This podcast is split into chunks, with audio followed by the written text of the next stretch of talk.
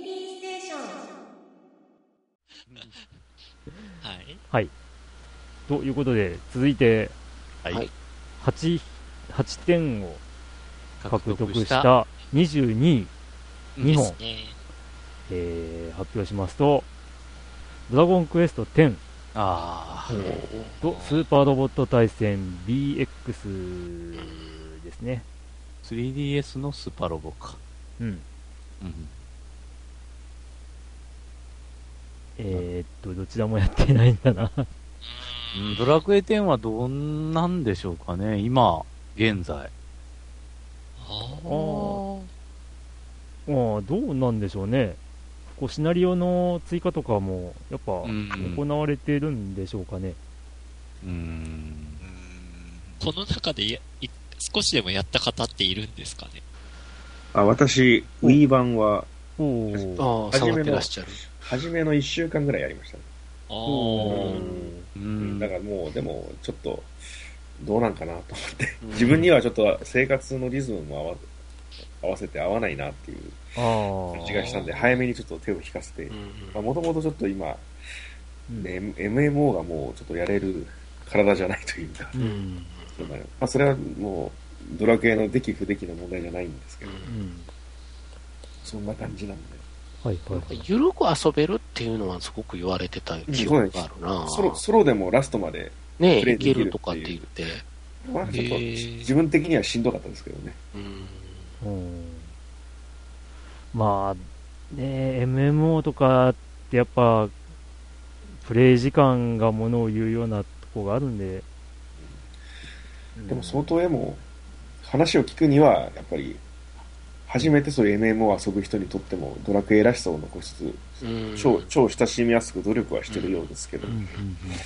うん。たまにまだニコ生でイベントしてますもん。ね、あこれ。ーそうです。あそう考えるとその、まあ、MMO の入り口としてやっぱり「ドラゴンクエスト」っていうタイトルでまあ、そうですね。初心者が、まあ、入りやすいっていうところもうん。考えてそういう入りやすさとかあの新設設計とか子供たちも入ってこれるっていうのを考えただろうからね。いうん考えて作って、うんその辺が受けてるのかもしれないですね。まあ、それこそ、ね、先日発売されたドラゴンクエストビルダーズとかも、やっぱそういうところが、まあ、丁寧みたいですから、うん。やっぱドラゴンクエストっていうブランドがそうさせてるのかもしれないですけどね。3DS で遊べるっていうのも大きいかもしれないね。あー、あーうん。もしかすると。3DS 版は、なんか割と、不評が多かった記憶があるんですけど、うん。うん。まあなんかこう、ラグが激しいだの、なんだの言われラてた気がグ激しいするんですがやろな、どうしても。うん、その辺が、まあ今、改善はされてるのかどうかっていうのがちょっと気になりますね。うん。なんか PSO2 と同じですね。いろんなハードで同じアカウントで遊べるっていうのは。うんああ。サーバーも一緒なんですかねこれは。ああ、どうなんでですすかね。かね。うん PSO2 はビータと PC が同時に遊べますけど、あ、同時っていうか、うんうん、同じ同じサーバーで。うん一緒じゃないと、携帯機の意味がないと思うけどな。ああ、まあそうかな。うんまあ実際はどうなんでしょうね。ちょっとその辺は気になりますね。なるほど。お分かりのになられる方はぜひ情報をお寄せください。えー、で、スーパーロボット対戦はどうでしょうね。僕、アルファから離やってないからな。あーそれを言うなら僕最初からやってないので。ああ同じく？あらあら。うん。BX、あ、OG もやったか。うん、うん、うん、うん。最近やってないですね。なんかナイトガンダムさんが、微笑んでる映像とかまでできるんですが、ああ、あれか。あのパワーケージのやつか。あでもス、スパロボってもうトータル何作ぐらい出てるんいや、ですかすごいっすよ。何、何周年でしたっけ？なんかす、かなり長いですよね。長いですね。まあ、初代がゲームボーイですからね。そうですね。20年超えてましたよね、確か。うんうん。えええある意味すごいなネタ尽きないなもうなんか、どれをやったのか自分ではわからないっていう。あー あれが出たやつやったよねっていうと、なでしく出たやつやったよねとか、そんなんで、覚えてるぐらいで。一作目が1991年ですね。はあ。ああ、ー、なあ。25年か。はあ。やっぱキャラクターものは強いなそしてこれ、ワンプレイも長いだろうに、こう何周もしなきゃいけないというか、何周もしたくなるって、まあね、思わせるっていうところがすごいなと思いますけど、やっぱり、自分の好きなキャラクターだとか、このロボが出てるっていうのは違うんでしょうね。違うんでしょうね。うん。うん、バーチャロンも出てきましたからね。出ましたね。おー。うん、テムジンがね、そうそう、テムジンとフェイエンも出てたのかな。ね。うん。でも、その辺のバランスって絶妙ですよね。おーなんか、本来この釣り合わないような、この、ロボ同士が割といい感じに釣り合ってるっていう、バランスが取れてるっていう。うん。まあ、一番ロボット対戦に出るロボットで疑問視されたのは、イングラムだったけどね。出たらね、でもなんか、ボトムズかないかがすげえ強いみたいな話聞いたんですよ。あうんなんででしょうね。うんいやいやいや、わかんないですけど、とりあえず BX はそんなシリーズの、まあ、最新作といえば最新作なんですかね。ーでも好きな人も本当これずっとやってはるよね。携帯機でいうところの。うん。まあ携帯機との相性はいいかな。ああ。うん。まあでも、据え置きでも、やっぱりその、ね、戦闘シーンとか、うん、戦闘シーンは確かに据え置きで見たい感じもし評ますね。価高いですよね。クキクキ動いてほしい感じもしますね。うん。で、まあ2015年で、あの、据え置きの方も最新作が出てて、うん。えーまあ、Z の地獄編、天国編、煉獄編と、うん。うん、まあ、出てますけども、まあ本当に長いというか、人気の高いシリーズですね。うん、根強い。まあ、それが、ファミステのランキングではうん。うん22位と。おーうん二人入れてますね。そうですね。1位と二人1位と2位とですか2位ねで。すうんね。えまあ、ぜひ、感想などをお寄せいただいたら、うんあの、興味を持ったヨッキーあたりが 始めるかなっていう、ーロッキーに振ると。うん。ない。多分ないね。そう。そう。ない。はい。では、続いて、えーはい9ポイントを獲得している19位、まあ、3はい本になりますが、はい。。はい。えーテラリア艦隊コレクション、お、イングレスの3本になってます。うん艦隊コレクションカンコレがここで出ますか。あれーってかね。うん。まあ、カンコレに関してはどうなんですかね、もう、もう、あの、あるのが当たり前的にやってる方もいいたりすると、表には繋がってないのかもしれない。うん去年はがの1位僕もでしたか。もう、1位には上げてないというか、うん、まあ、上げる必要ないかなって思うそうなん感じがあるかもしれない。うんカンコレが日常なんで、ある意味、うん ある意味殿堂入り的いいセリフ出まな、したね。ある意味殿堂クラナドが人生ぐらいの言い方します。カンコレは日常。カンコレが日常と。うん、日常から外れましたわ。なる。ああ、そうなんですか。そしてヨッキーはちょっとねね、苦難の道のりの方に。あ、そうか、そうか。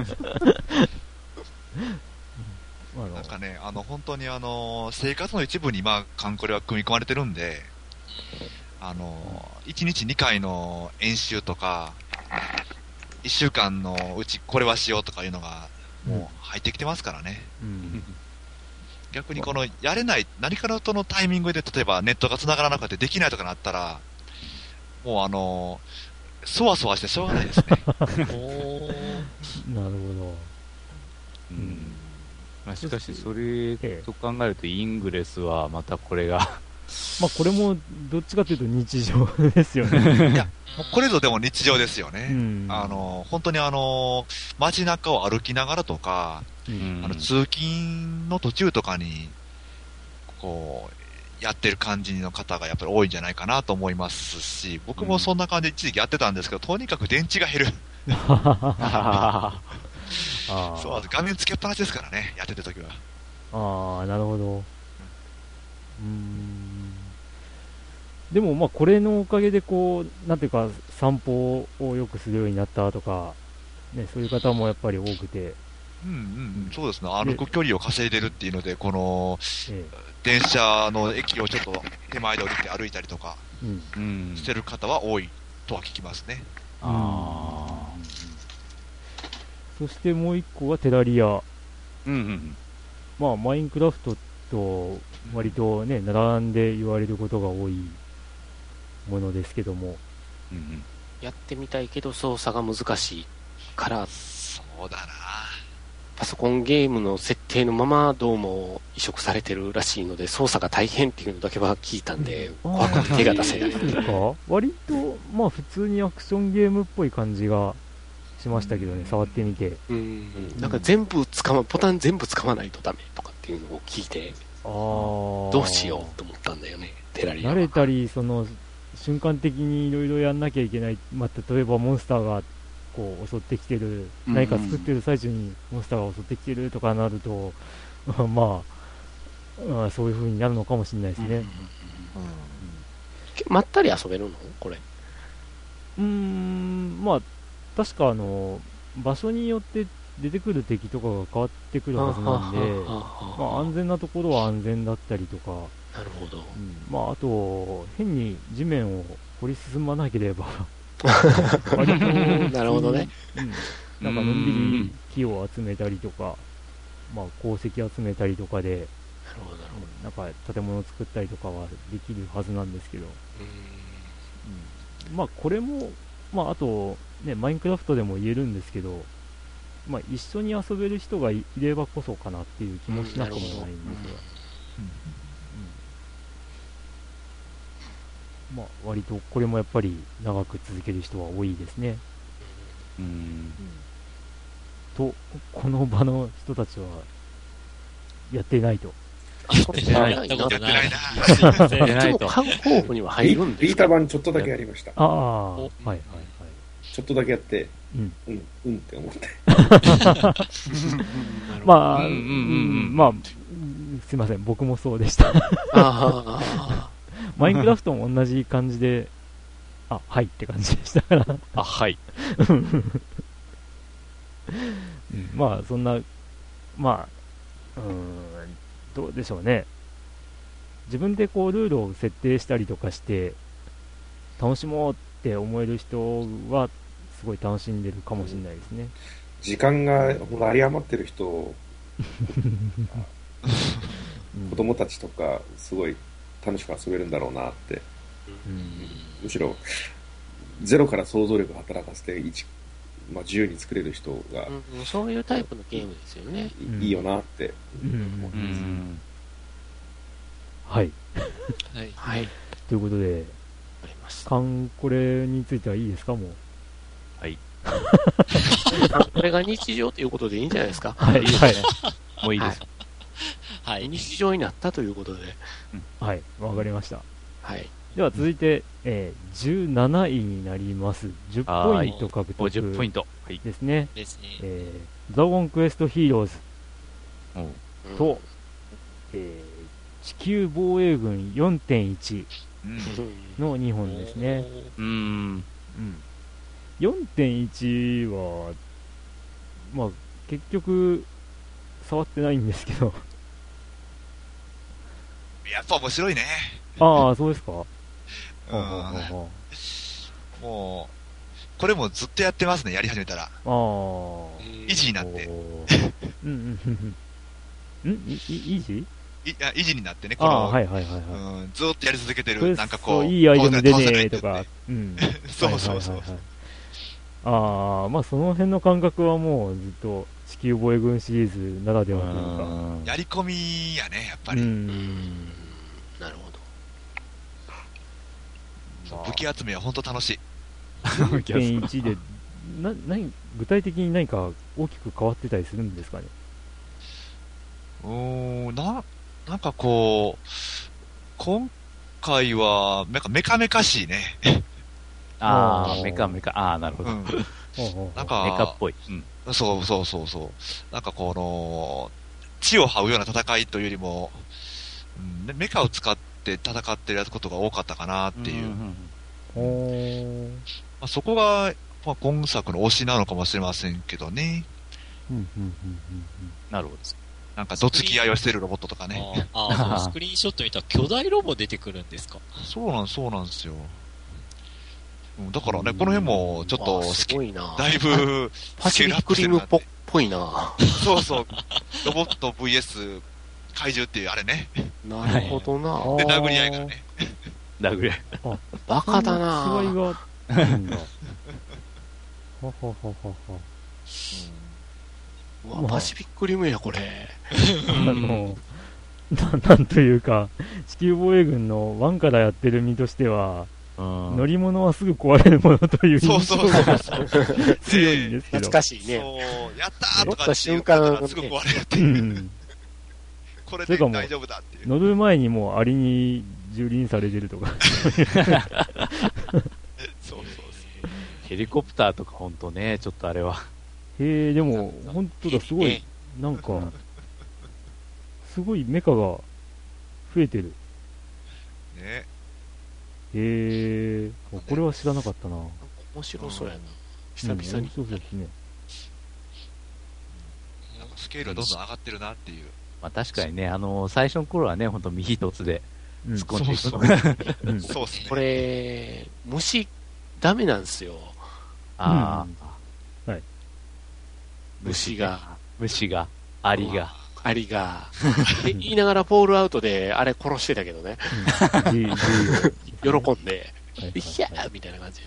なんかでもあの、地球防衛軍まで行くと僕も虫嫌いなんですけど、なんか虫というよりも、なんかもうでかいから怪獣なんですよね。まあまあ、そうですね。ねえ。うんうんだからちっちゃい虫がゾワゾワゾワっていうこの、例えあばね、あ、あの、なんうんうんうんかね、うんうんそういう気持ち悪さは確かにそうないですね。そうそうそうんもうが画面が逆に綺麗になってるから、今やったらできるかな。ワンの時は、なんか、いまいちあれが気持ち悪くてね。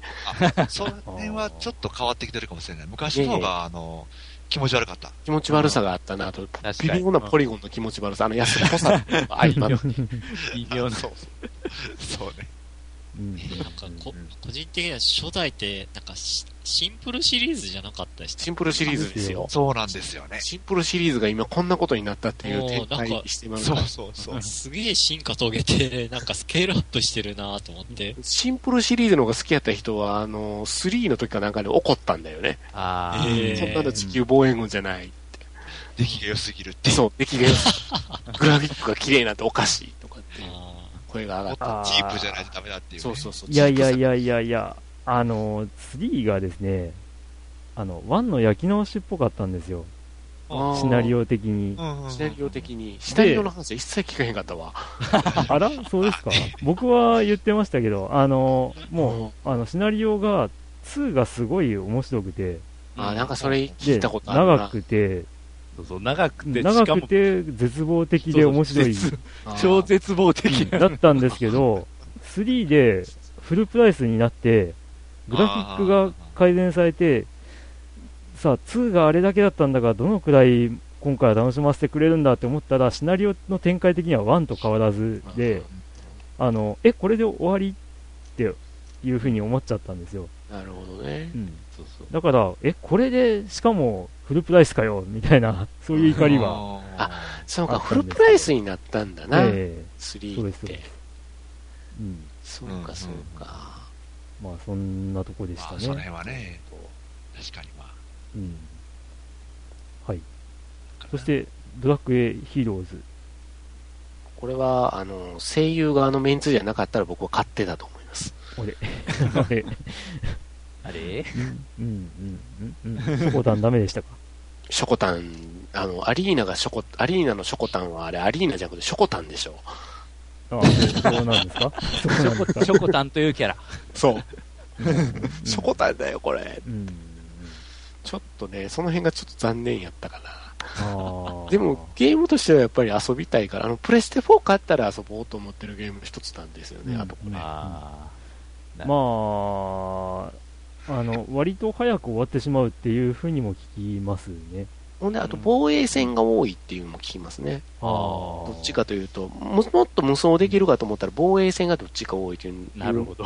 人がいて、それを擁護してる声は、あの、鳥山明先生の、あの、モンスターのキャラクターが襲ってくるなんて、それだけでウハウハじゃないか。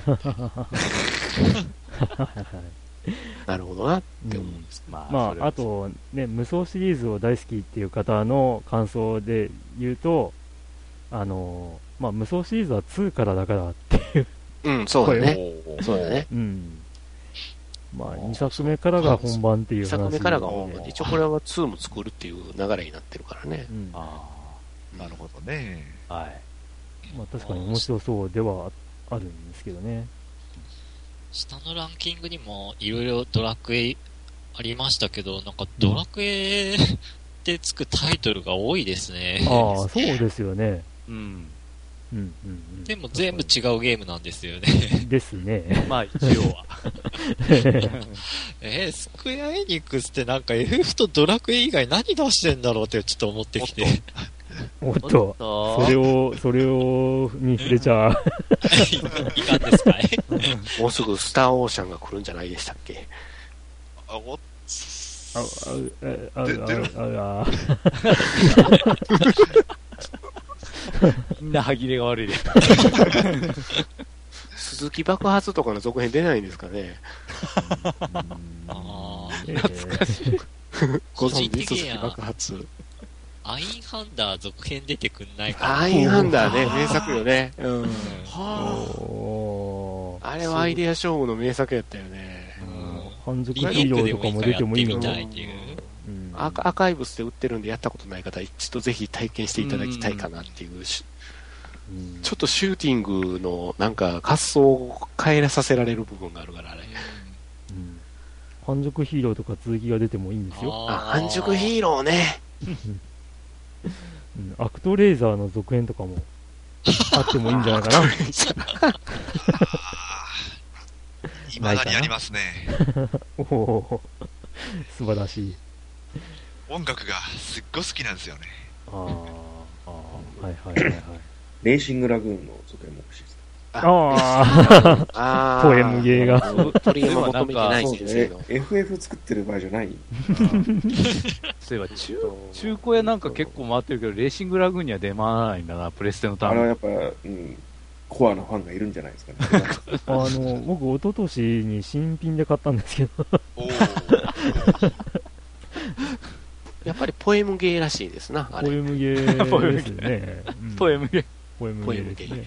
うんまあ、いきなりレースやらされて、割としんどいっていう、うん。最初のレースが。うんまあ、設定的にも主人公が初めて参加したレースみたいな設定なんで、うんまあでも、まあ、まあ、レーシングラグの話になっちゃってますけど、レースをロープレにしちゃうっていうのもなかなかすごい新しかったね、うんあれはうん。発想としてそうだね。なと、新しい発想のロープレっつったらエニックスでしたっけ？あの、えーサッカーの日本監督になろうっていうのもあロープレじゃエなかったニックスです。エエニックスです。ニックスですよねエニックスですよ。そうです、そうです。あの、ロールプレイングがありましたよ。じゃんけん型でパスとか出せるんですよね、あれね。じゃんけなんか。パー、パーがこう、なんかシュートとかそういうノリだったと思うんですよ。あそうなんですか発想的に。ああ。いや、まあ、スクエニさんの今後の活躍に期待しております。それで、とりあえずまあ FF7 のリメイクだけは出してください。あの、最近出してくれっていうかもうね。ニ最近スクエニの活動でね、あの、目立ってるといえば、海外ゲームのローカライズなんですよ、ね。ローカライズかなそうですね。あーだからちょっとそれ以外が、あれですね。とまあ、意外となんか僕のタイムライン上では FF9 の PC 版がみんなやった言うてる人多かったですよ。あ好きな人多いんだと思って、えあの9。あれが綺麗な画面でできるんだとかって言って本当に綺麗になるんですかね。綺麗にはなるでしょう。邪気がなくなるんじゃない？いやまあ、過去にセブンの PC 版というのがありまして、ねえ、伝説の。えー、はい、まあ、以上で。はい。はい。まあ、ね、以上で。はい。もう救いにの話題になると、なぜかみんなお茶を濁すような感じが。はい。では、続いてですが、11ポイントを獲得。うん、いよいよ上位って感じになってきましたが、はい、15位になります。はい。はい。えー、ディアブロ3と、えー、3DS の、ニュー 3DS のゼノブレイドの2本ですね。はい。はい。どうですか？うん、ゼノブレイド遊んでみようと思うけど、まだちょっとね。ニュー 3DS。そうそう。ですね。うん。まあ、私散々語ったんで、もう、今更言うことは。あ まあ、まあ、私、Wii 版の方がおすすめですけど、前もあやっぱり Wii 版の方がよろしいということですね。そうですね。ちょっと3、ニュー 3DS 版も私、やったんですけど、やっぱ解像度が、あのー、3DS、やっぱ心もとないので、遠遠くの背景とか敵の状況とか、わかりにくい。どっち向いてるのか、ちょっと位置取り重要なゲームなんで、どっち向いてるのかとか、距離感とかが、ちょっとわかりにくくて、なるほど。やっぱり、Wii 版の方が、えーと、距離感とか、敵の向きとか分かりやすくておすすめですね。うん。Wii U のアーカイブスとかで出してくれればいいんですけどね。あアーカイブスというかあれか。うん。Wii ダウンロードゲーム。うん、まあなんか、ニュー 3DS 版出しちゃったから出すに出さなくなっちゃってるような。ああ、そうか。ですね。うん、まあそんぐらいですかね。うん、はい。ディアブロ3は、あの、職場でやってるっていう人がちらほらいて、う。うん。まあ。私も、私もちょっとだけやりました。ええー、なんか、まあ、ハクスラ。うん。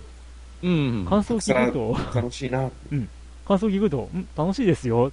の一言ぐらいで終わってしまうんですよね。なんか、延々とプチプチやってしまう楽しさがありますよね。うん。あ本当に、なんか一緒に遊ぶ仲間がいれば、もっといれば。仲間いると楽しそうよね。そうですね。まあ、やっぱり1の時もね、4人同時で、こう、同じダンジョンにこう入って戦うっていうのがやっぱり楽しいってやってましたからね。まあ、このグラフィックでロードストー戦記出ませんかね。ああ、ドリキャス版ですか？そうですね、あれ。結構似て、いわゆるあれモデルになってるんでしょ？ああ、そうなんですね。もともとディアブロを落とし込んだっていうのか。うんはい、ということで、はい。15位でした。はい。さあ、いよいよトップ10に近づいてまいりましたが。わわええ。えーと、じゃあ、10、10、12位か。12位ですね。14ポイント獲得。えー、3本ですね。はい。竜が如くゼロ。うん。シュタインズゲート。おお化け物か。アイドルマスター、シンデレラガールズ、えー、スターライトステージ。ステージ。頑張ります。はい。の3本になりました。シュタインズゲート。うん。スタゲー強いね。強い。とにかくいるね。ポートピア連続殺人事件と同じぐらいもみんなしてんのちゃうのって言いたくな でも、かたくなにね、オチとかは言わないという。言わないよね。オチは絶対言わないみたいな。まあ今後やる人が驚くために、ね、ちょっと残しておきたいですよね。なオカリン好きなんだよ。うん、いや、オカリンはいいですよ。ね愛すべき主人公。ねあれほど愛される、ね、男主人公ってのは珍しい気がしますよ。アドベンチャーゲームで。そうね。うん。ただ本当あの、初めのね、1章とか2章とかやってるから、何やってんだこいつっていう あの、ちょっとした時にうろたえる感じとかすごいいいんですよね。うん。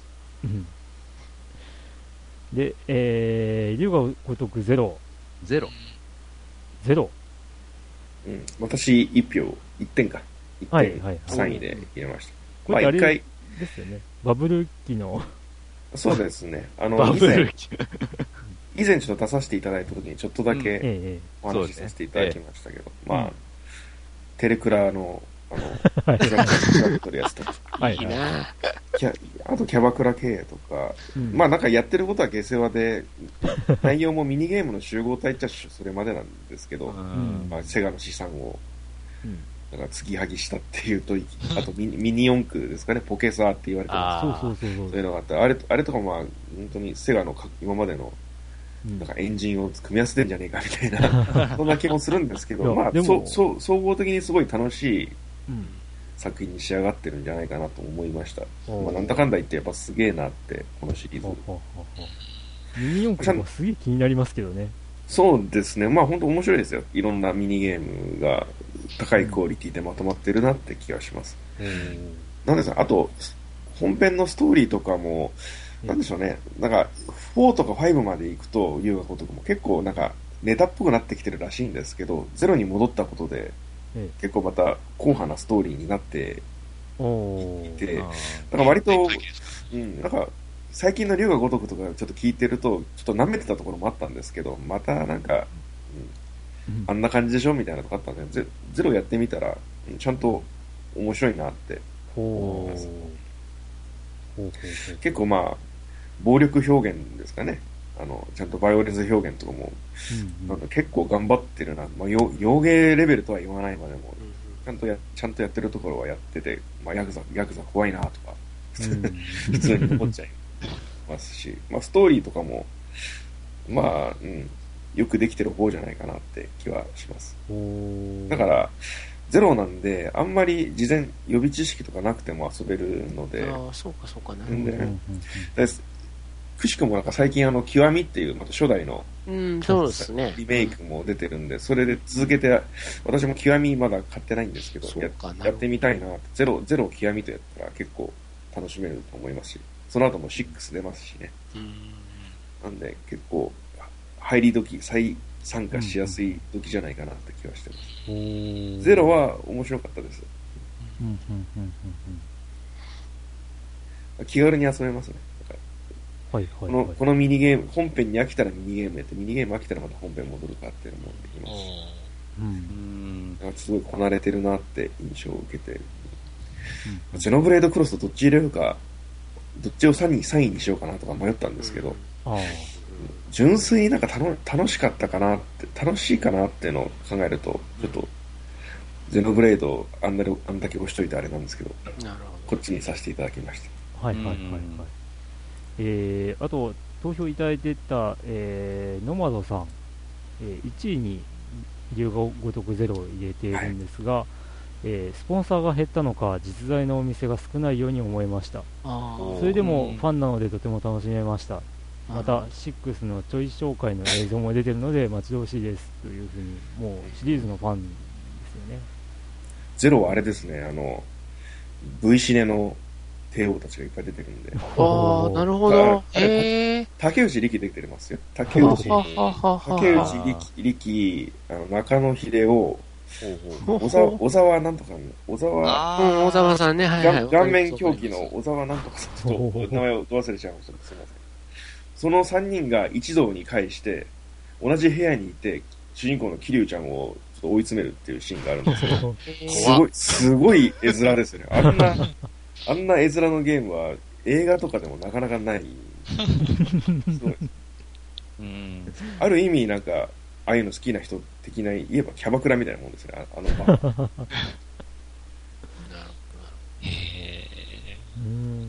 V シネ好きの人のキャバクラみたいな感じになってました。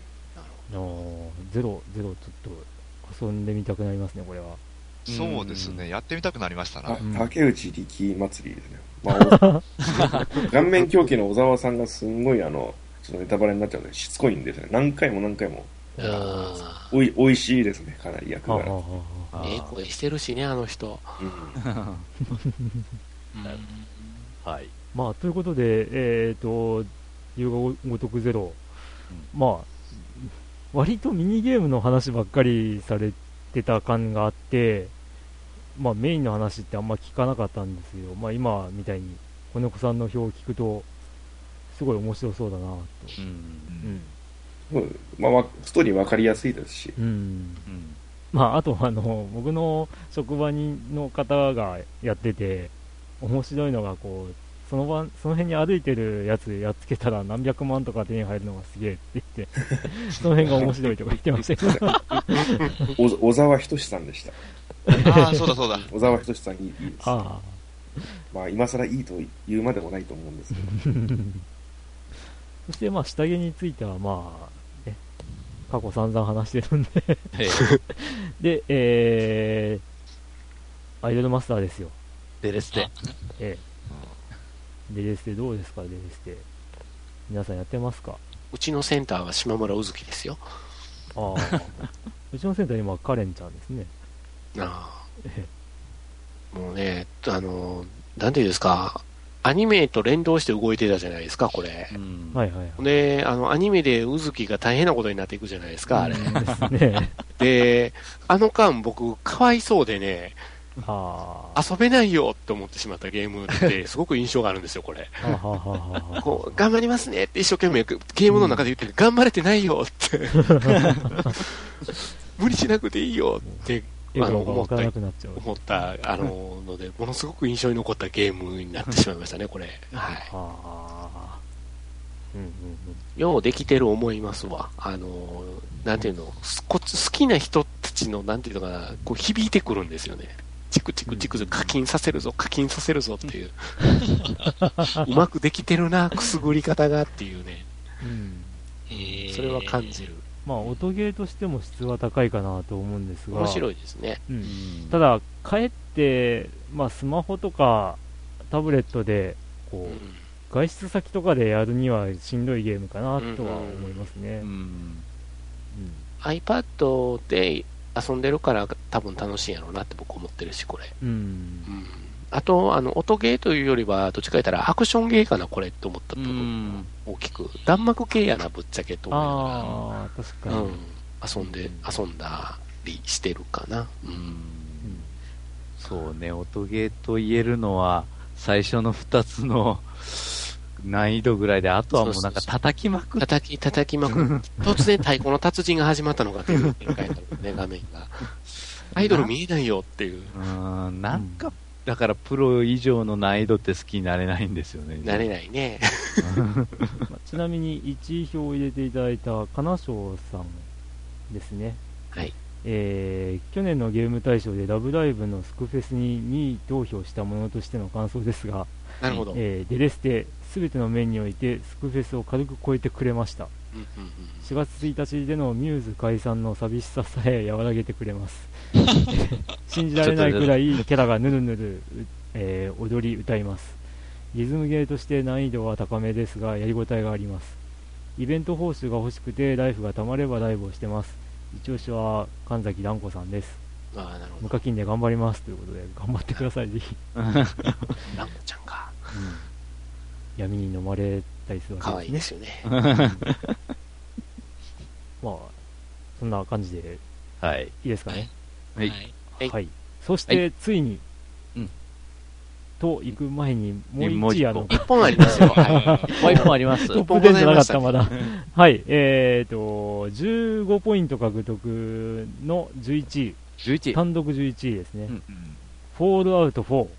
もうちょっと上に来るかと僕思ってました、そうね。あまあ、発売時期がちょっと、うん、かもしれないかな。かなそうですね。うん、私も触りだけやったんですけど、あはい。まあちょっとランクインさせるかどうかとか、そういうところまでいけないですよね。もうちょいやってみなきゃ、そうそうです。わからないとね。なるほどまあそういう意味では、この上のね、ランクに出てくるゲームに比べるとちょっと。ああ、まあ、発売時期が。うん。うん来年どこに入ってくるかですね。そうですね。まあ、割と3をおすすめって結構まあ、言われ続けてたんですけど、4をやった人からは、まあ、3やんなくても4でいいよっていうふうにも聞いたりもしますが、うん。いや、もう本当にこれが出てからずっとフォールアウト4をやってるって方もいますし、ね、うん、やっぱいますね。うん、もう浸れるんでしょうね、もう。うん、ずっとその世界に。うん、ちなみにこの15票の入り方ってのは、3名が全部1位で上げてる、うん、ですね。すごいな、これはっていう。まあもうこれ。面白かったからなこれしかないって感じですよね。ということで、えー、っと、まあ、フォードアウト4は、まあ、これもまたいつかやらないといけないだろうなっていうゲームの一つではありますね。えー、はい。ということで、というわけで、ここからが、いよいよ、はい、やっと。やっとですね、やっと本当に見えてきましたね。になりますよ。トップ10です。はい。えー、トップ10と言いつつ、次は9位。9位。になります。えー、9位が2本ですね。はい、えー、18ポイント獲得の2本は、うん、ブラッドボーンと、ファイアーエンブレム・イフ、はい、となりました。あー、なるほど。ファイアーエンブレム F に関しては、うん、発売されたソフト本数としては2種類なんですが、あはいはい、そうでしたね、うん、はい、これが特にどちらをって書いてる方があまりにも少なかったんで、えー、全部統一させていただきました。そうね、それでいいと思います。はい。はい、うん。if をやられている方は？まあ、途中までやってたんですけど、ええ、完全に止まりましたね。あら、あら。なんかもうめんどくさくなったな、ほんとやってるうちに。いや、一つ一つのステージは確かにね、そんなに長いわけでもないし、うん、さっと遊べるんだけど、うん、もうなんやかんや要素が入ってからようわからん。もう、和紙になんか理解できるのは、スーパーファミコン版の紋章の謎ぐらい。いや、聖戦の系譜とかもそれやってるんですよ。やってるけどね、もうなんか、なんかファイアーエンブレムってこんなんだったかなって、ほんと。やっぱファミコン版からやってるとね。まあ最初の頃からだいぶ印象変わってはいますね、確かに。うん。うん、うん、なるほど。覚醒とかも確かにやったけど、うん、うんって感じやね。ここはあの下に並んでたゲームボーイアドバンス版をやったんですよ、一通り。はいはい。うん。あの、あれで面白かったなと思った。うんうん。ですよね。うん。あのシリーズはな、それなりにね。ねうん。うん。まあ、なん。かあれですね、こう、うん。まあいろいろ、なん。かあった感想は聞きますけど、おなん。か乙女芸に近くなったみたいな話も聞いたりとか、そういう要素が結構入ってるっていうのは話題にもなってたなっていう印象があるな、まあそ,、うん。まあ、その辺でこう大喜びな方もいれば、それを求めてないよっていう人もね、うん、いるという。なんかちょっとそういうあのね2つの感想が、うん。入り乱れてたかなって賛否両論、うん、まみれてたね、これは確かと言いつつ、ファミステゲーム大賞で10位以内に食い込むという強さ、うん、うん、これもなかなか無視はできないですね。はい。それと、ブラッドボーンですが、やってる方は？ちょっとだけやりました。おお、どうです？か、まあ、私はこのデモンズソウルとか、ダークソウルはやったことなくて、うん、今回初めてだったんですけど。これを初めて。そうですね。ちょっとやっぱり、死ぬなーって。死にますよ。まあ、打点死にゲーとは言われてない死ぬなーでもこれ、まあ、少しずつ覚えて先に進んでいくゲームなのかなと思いながらやってたんですけど、まあ本当好きな人は好きってわかるし、挑戦しがいもあるのもわかるんですけど、ちょっと僕忙しいなって。あはいはいはいはい思っちゃいました。いやでもいいゲームだと思います。雰囲気とか独特ですし、うん、あの、ね、足跡が足跡じゃない何ですかね。メッセージが残るんですね。ここは気をつけろとか、そういうのをみんなで。ソウルにハマった人間としては懐かしいな。ここ気をつけろとか、うん、そういうのがみん情報が集約されていて。まあそういうところ面白いなと思いましたし、うんうん。敵のデザインとかまがまがしくて、かっこいいよね。ちょっとまあ、うん、いや、ちょっとやり続けたかったなってのはあったんですけど、他にもちょっと面白いゲームがいっぱい出ちゃったんで、うん。ちょっとまあ、きうん、縁がなか、縁がちょっとあたまたまなかったのかなって感じですね。タイミングが、ででもすごいハマる人はいて、評価高いっていうのはうなずけました。うんうんうんうんえーちなみにですね、万田さんって方が1位に挙げられてます。うんはいえーダークソウルシリーズが好きで PS4 本体を購入するきっかけをくれたソフトです、うん。今回も自分的にはかなり難しく発売した3月に購入して11月にやっと1つ目のエンディングを見ることができました。シリーズ特有の緩くつながる感じと、えー何度もトライしたくなる難易度がやみつきになります。11月にはダウンロードコンテンツが出たばかりなのでダークソウル3発売までまだまだ楽しめそうです。うん。うん。まあやはり死んでるみたいですね。あと、やっぱり、この、このシリーズも、あれですよね、ネット実況で火がついてるところもありますよね。う。ん。まあまあそのトライエラーエラーの部分でうん。ね。その辺がまあああいった動画として、うん。まあ、見る側も興味持って見るしそうそう。っていうところでしょうね生放送をやってはる方をチラチラ見るんですよ。ああはいはいはいはいでまた死んだ、また死んだってなってはる。なかなかつら、あれ見るのも辛い、そう。痛々しいというか、あーって。あ あ、今で言うところのスペランカーみたいなゲームやからな。なんか死にやすい要素がちょっと違うよな。でもそう、今日は鳥頭にお願いします。操作感クイックででもいい感じでしたね。あの、そういう死にゲーとかってなんかもっさりして、もっさりじゃないんだよね。もっさり死にゲスタイリッシュに死ねるんだよね。スタイリッシュにしないそういうところはいいなと思いました。もっさりゲーって。うんはい。いいですね。いいですかねはい。はい。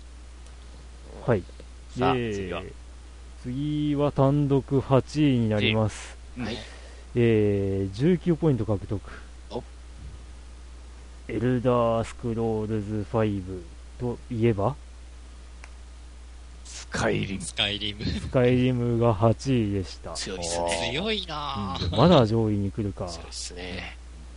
うんあこれもあんまり語ることがないのではというね。気もしてきましたが、ままあ、まだまだ浸れるってことですかね。まだ。うん、まだ、まだねその、新しい人がまだ、やっぱり、入ってくる。でると、うそうんですね、そういうところも、うん。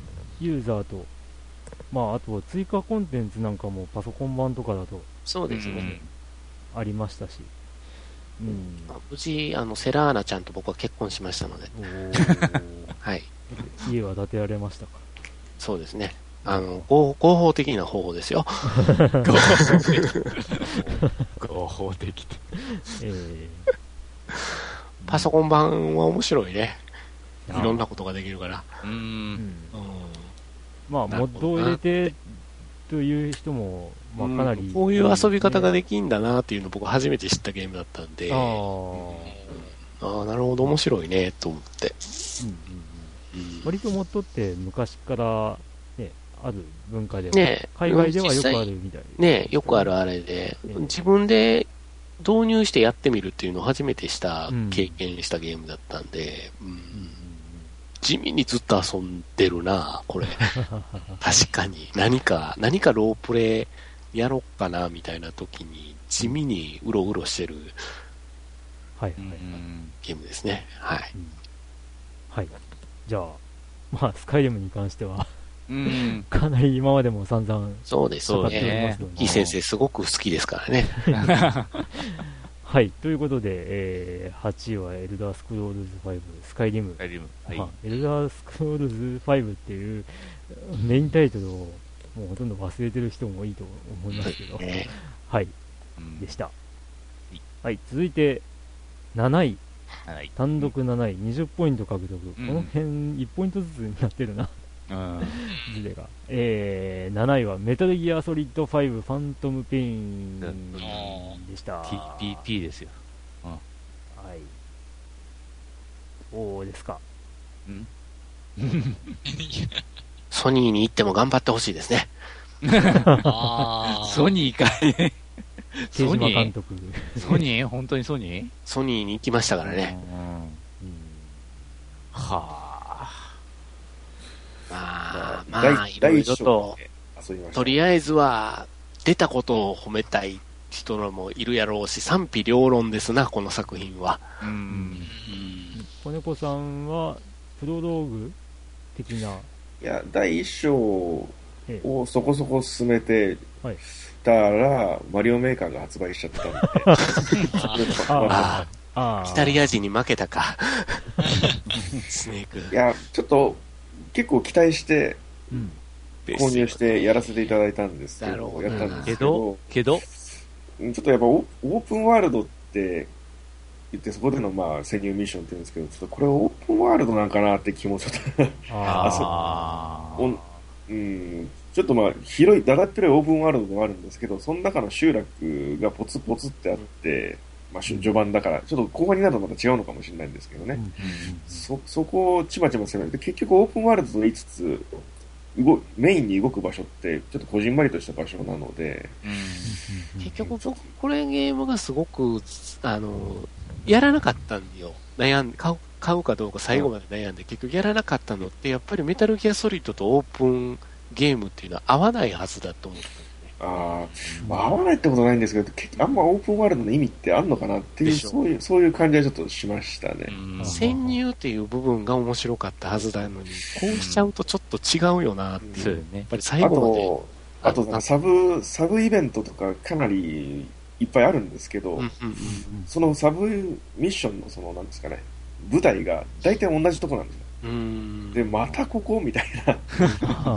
集落 A、集落 B みたいなことがこのこっちのクエストは集落 A で、この要人を救って、で次のミッションも集落 A で、じゃあこちょっとこのこの要人を倒してみたいな、えじゃあ同じ一気に2回やればいいじゃんみたいな。また、またここみたいな感じ。で、そのあたり使い回しが結構きついんじゃないかなっていう。そこまで満足度高いかなっていうと、ちょっと序盤遊ばせたい、遊んだ限りだとちょっと微妙かなっていう。なるほど。ちょっといろいろあってそんなことになってるのかなって、うん、あ邪推したくなるような。うんうんうん。ねまあ、今日の入り方としても、まあ、人数は多いんですけども、1位が2名。で、えー、2位票が 3, 3名で、うん、えーまあ、3票が1票。うんという入り方なんで、まあ、一番面白かったって感じではないけどっていう人が、まあ、いろんな意味で惜しかったんだろうな、これな。だから、このメタルギアシリーズ好きやからこそ逆にしなかったんだな、これいろいろもう。内本が見えすぎてもう嫌やったっていう。もう、ほんと、残念だったっていうのかな。うん。それはある。ゲームですね。うん。やってないのに思い入れはあるんですよ、だから、変に。でもすごいの作ってやろうっていう変にはやっぱ見えるので、作り切ったらすごいことになってたんだろうなそうですね。ちょっと中途半端なんですね。まあでも7年かかって中途半端なもん作ったらいかんわな。それはあるわな。あ難しいとこっすな、そこは。うん、まあ日本の環境だといろいろ厳しいかもしれないですね。うんまあ、ソニーにいて頑張ってください。はい、はい、ということで、うん、えー、7位、メタルギアソリッド5でした。はい。はい、続いて6位、単独6位、うん、えー、21ポイント。獲得、はい、えー、これがウィッチャー3。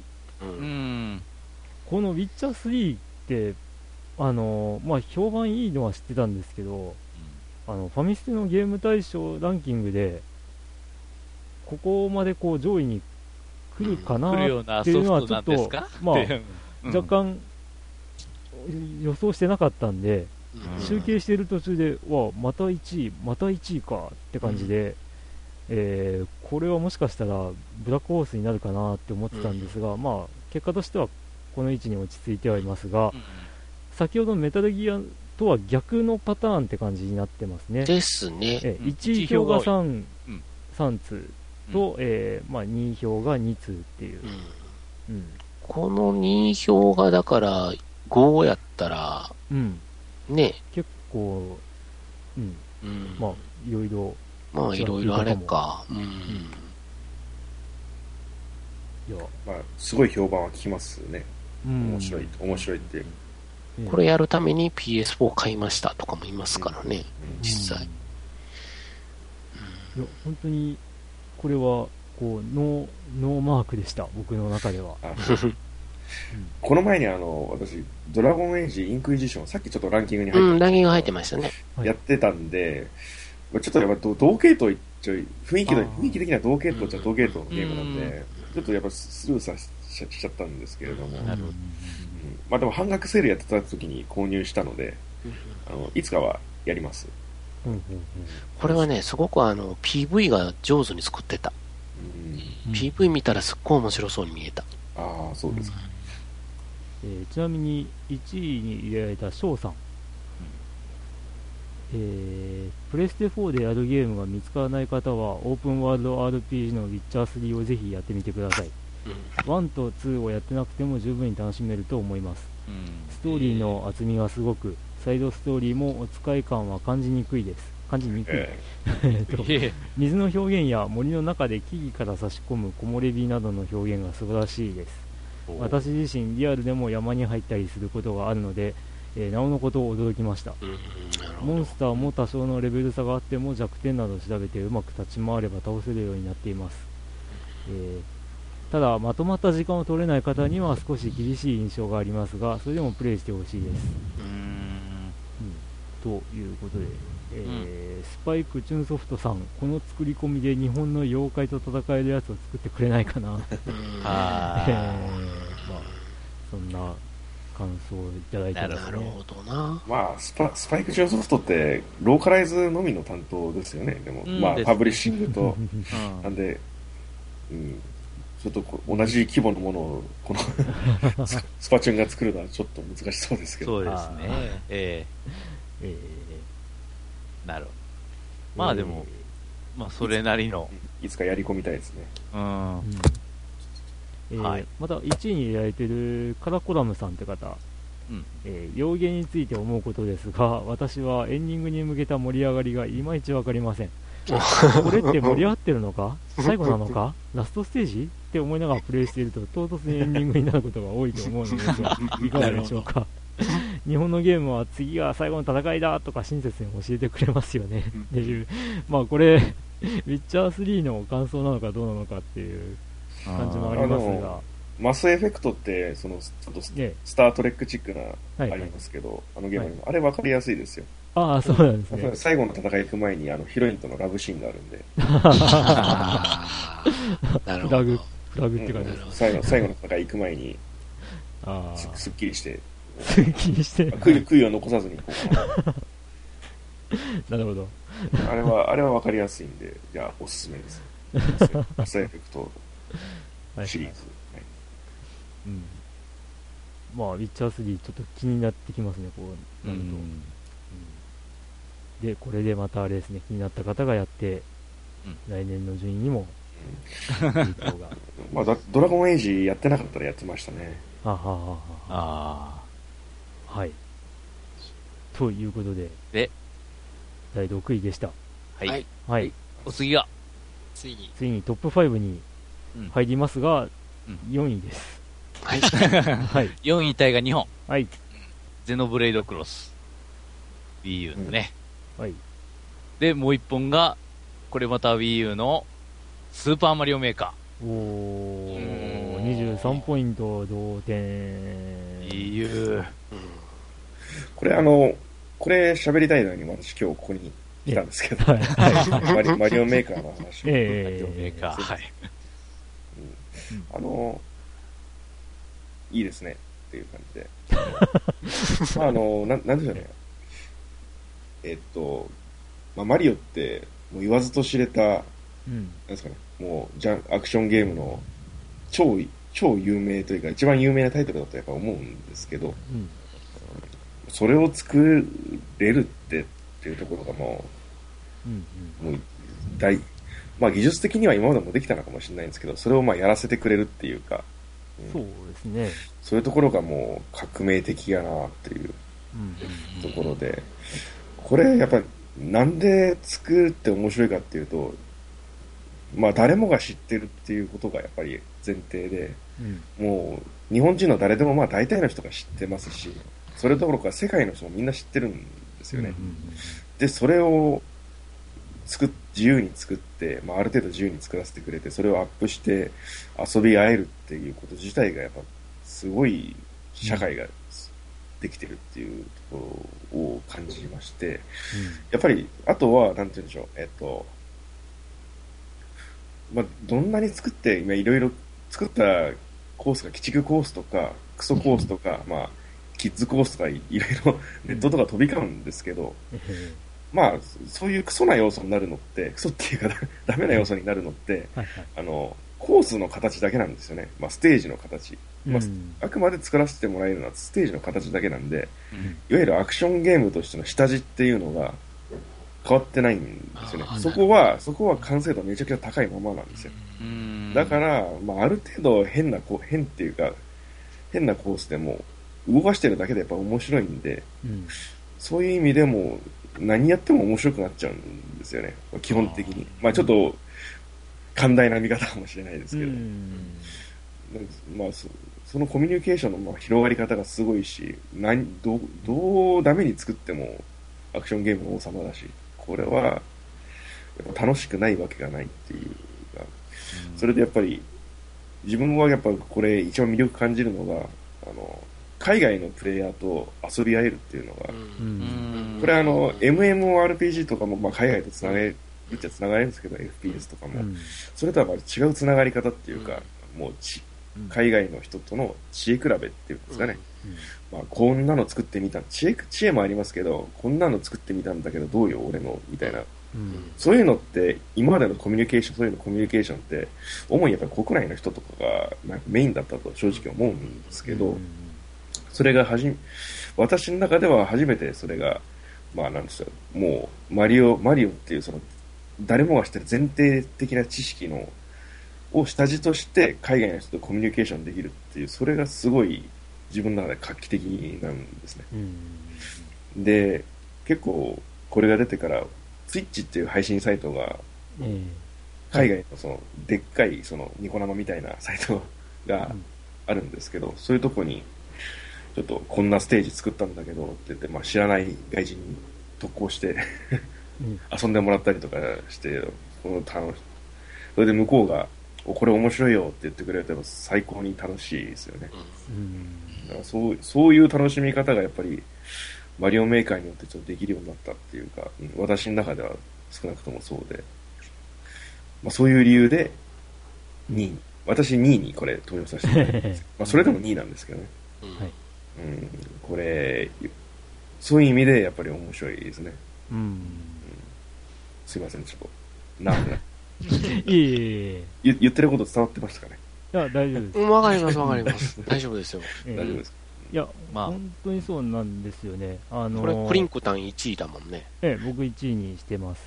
うん、やっぱ、作っても楽しいし、その人が作ったコースをやっても楽しいっていうのが、うんで、まあ、次々みんな作るんで、ずっと遊べるっていうところもやっぱり、すごいなとは思いますし、ね、まあ、その子猫さんがおっしゃった通り、もう、どんな難しいステージだったり、一見、どうやってクリアするのこれっていうのも、まあ、実は、あ、こうすればいいんだっていうのが、こう、結構あって、その発想なかったわ、あの、連発だったりするんで、うん、そういったところが面白いなっていうのがあるんですよね。まあ、仕掛けとかアイディアとかも今回、マリオメーカーで初めて出てきたっていうものもあるので、そうなんですよね。まあ、そういう意味では新、ええ、2D マリオの新作ではあるんですよ、ね、ちゃんと新作なんですよね。あの以前のファミステでも話したんですけど、このマリオメーカー独自のルールっていうのがあるんで、あの例えばこうファイヤーフラワー取ったら、こうちびマリオから一気にファイヤーマリオになるんだけど普通のマリオだったらそこでダメージを受けたらちびマリオになるところが、ファイヤーマリオからあの普通のスーパーマリオになる、でもう一回当たったらちびマリオになるっていうような、これもちょっと今までとはちょっと違うルールだったり、うん。まあ、そういう違いとか、あと、あのダメージを受けて、クッパをこう通過できたのが、この マリオメーカーでは通過できないとか。なるほど。ああ、なるほどね、うん、なんかそういう微妙な変化がいろいろあったりとかして、うん、で、まあ、それがまた結構面白い要素にもなってて、うん、だから、これは本当にすごいゲーム作ったなっていうのがありますね。うん、うん、そうですね。まあ、メメット、メットとかトゲゾウがあれだけマリオの助けになるとは。かぶかぶれるんかぶるっていうね。メットかぶれるっていう。なるほど。メットかぶったら、すごくいいよね。メットかぶったら上からの攻撃はもうほぼ無敵ですからね。うん。あのギミックとかもまあ 2D マリオでは初でしょうし。うん。また一見無駄なようなエフェクトがこう作る側では 入れられたりとかあの猫の手がバシュッと飛んでくるとか そういうやつとか、うん、もういろんな仕掛けが次から次へと、まあ、編み出されていって職人たちの手によって、うん、そうですね、うん、ブラックパックンっていうなんていうんですかね、えっとブロックまあ、パーツがあるんですけどそれをそれをまあうまく使うといろんな謎解きが使えたりとか、うん、まあ結構ブロックブロック扱いにすることができるんですね。まあちょっと専門的な 話になっちゃうんですけど、それを利用することですごい細かい謎解きが作れたりとか、うん、よくこんなの考えるなって初めてかここまで任天堂考えて作ってないだろうみたいな、行き着くまでいっちゃってる感じですね。あと、ね、割と1ブロックず単位でこう、パーツをはめていくんで、うん、それを利用してこう絵を描いたりとか、あそうですね、うん、でまたその絵をうまいことステージにしてる人もいたりとかして。あですごい感心したのがあのゲームセンター CX でスーパーマリオメーカーその視聴者が作ったコースを課長がクリアするっていう特番があったんですけど、見た見た。その時にあのスーパーマリオのフェイスだったかな？うん顔のやつね、うん、あのえっ、ー、とあのラインが引かれちゃって、うん、そこにブロックとかがこう流れていくんですけど、うんうん、それがこうだんだんとこう重なっていって、うんうん、マリオのドット絵にこう完成してそれが動いていくとか。横顔になってるっていう、ね、ええ、本当にあんなのよく作るなっていう、そんなアイデアよく出てきたなっていうそういうのがもう本当に感心させられちゃうっていう。マインクラフトとかと比べると相当制限のあるゲームだとはもちろん思うんですけど、うん。えまあ、だからその中でよくあそこまで作るなっていう、感心させられるコースとかたまにありますね。見かけて、えー、まあ、ただでさえ、まあ、面白いのに、こういうの見せられたらもう本当すごいなって、うん、いやもう見て見てるだけでも楽しいもんねこのように、え。ー、それもすごいよなってやっぱ思うもん僕、うん、でまあ作るのは面倒くさいなって思ってる人でも、あのまあ、どんどん作られるあのコースっていうのが遊ぶのはもう本当に遊べるんで、うん。まあ、その遊びたいっていうだけでも、まあ、買う買って損はない、と思いますね、まあ、ただ、マリオ全く知らなくてマリオメーカーやるっていうのはちょっときついのかもしれないですけど、ね、きついでしょうね、まあ、全く知らないのはね、確かに、まあ、僕なんかもあの Wii, Wii のルールでスピンジャンプでこう ジャンプの飛距離が伸びるとか、うん、正直覚えてなかったんで、こうそのその説は、ね、ああ、いえいえ、まあ、子猫さんの あの作ってくれたコースをこうやりますよってやった時に、どうやっても届かないから、あれ、どうやって行くんだろうってすんげえ悩んで。で、あの唯一覚えていたというか、まあ、三段跳びで高く遠くに飛べるなっていうので、それをなんとか駆使してクリアしたりとかしてみたりとか したんですけど、あれからだいぶちょっとステージの作り方にいろいろと、あまあ、成長しましたよ、おかげで。いえいえいえ。まあ、ね、スピンジャンプとか、まあ、僕は単純に覚えてれば、単純にこう進めたところなんだろうなとは思うんですけど、いや、それはヒントを出すべきだったんですね。いやいやいや、ただあの、まあ、そこが難しいんですよね、このい今のところないんですかね、あの縦札とかって置けないですよね。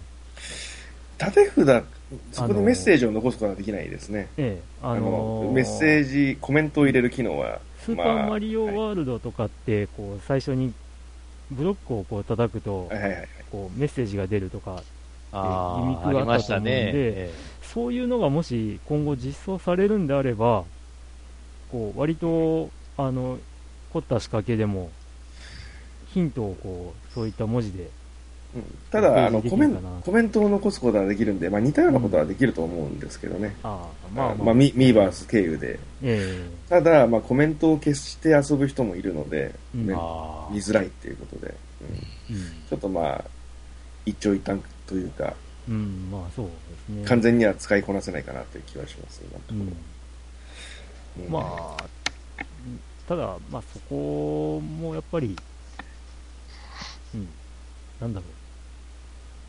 自由に作れるからこそなところでもあるし、うん、うん、うん。まあなかなか全員が全員必ずこう、あの、なんていうか、感づくクリアの仕方とかっていうのも、なかなか考えるのは難しいというか、うん、そうですね、作って人にしてもらったら、あ、それ分からなかったかとか、うん、いろいろ勉強になるというか、気づきがあります、ね。うん、それでいけちゃうんだとか うん、それ想定しなかったなってことが結構あったりして、まあ、それも公式のあのサイトとかにも意外と作り方のポイントみたいな感じで書かれてたりもするんですけど、まあ、そういうところも含めて面白いかなって思いますね。うん、で、まあ、このマリオメーカーに関しては、えー、地味な点の入り方をしてます。地味。バラバラですな。ええ。散らばってるね。1位を入れてるのは僕とケリーさん。うん。うん。なんですけど。他が3点、3点、3点、1点、1点、1点、1点。いわゆる3位表で稼いでるって感じが するね。そうですね。月刻みに。まあ集計してて思ったのが、僕にとっては結構意外だったなっていう、もうちょっと上かなって思ってたんで、うん、なるほどね、うん、1位、2位を争うんじゃないかなって、まあ、あの、ね、ファミステの過去回聞いてもらえれば、まあ、あれか、メーカーかなとか言ってたんで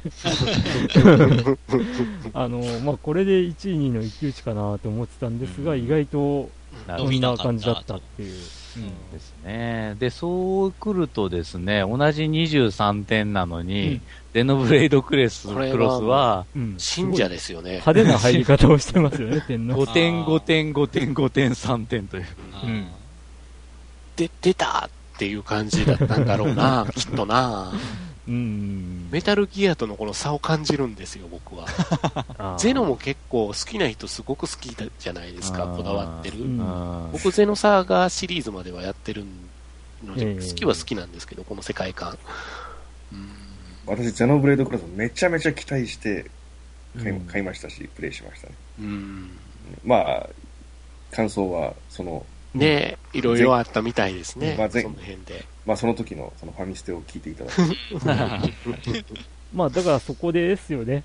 期待しすぎてダメだったって方もいるし、あのー、まあ、ゼノブレードは知らないけど、ゼノブレードがすごい評判良くて、みんな期待してるからやってみようってやってみて、ゼノブレードクロスを初めて触ってみて、あ、何これすごいいいじゃんっていう人もいるしっていう。うん、だから、いいゲームだと思いますけどね。一個あるのは、やっぱこういうタイプのロープレって、このゼノシリーズしかないんですよ。うん、もう和製で。こういうタイプのロボットが動いてとかっていう世界観のロールプレイングゲームって、うん、その点ではやっぱり支持層が厚いっていう部分はあるのかなっていうのはやっぱりとりあえず買うっていう。うん、まあ、洋芸チックな、ここまで洋芸チックに世界作ったというか、規模が同じぐらいで作ったゲームって、これぐらいでしょうしね。うん。本当作ってる総監督の人がね、あの、設定中なんで、あの人。高橋さん。ただ、気になるのが、割とあの、もう発売間近になって、その方向転換したんじゃないかって匂わす、まあ、発言とかがいろいろあったんで、その元の形ってのが気になるなっていうのはいつもそういうあれがあるね。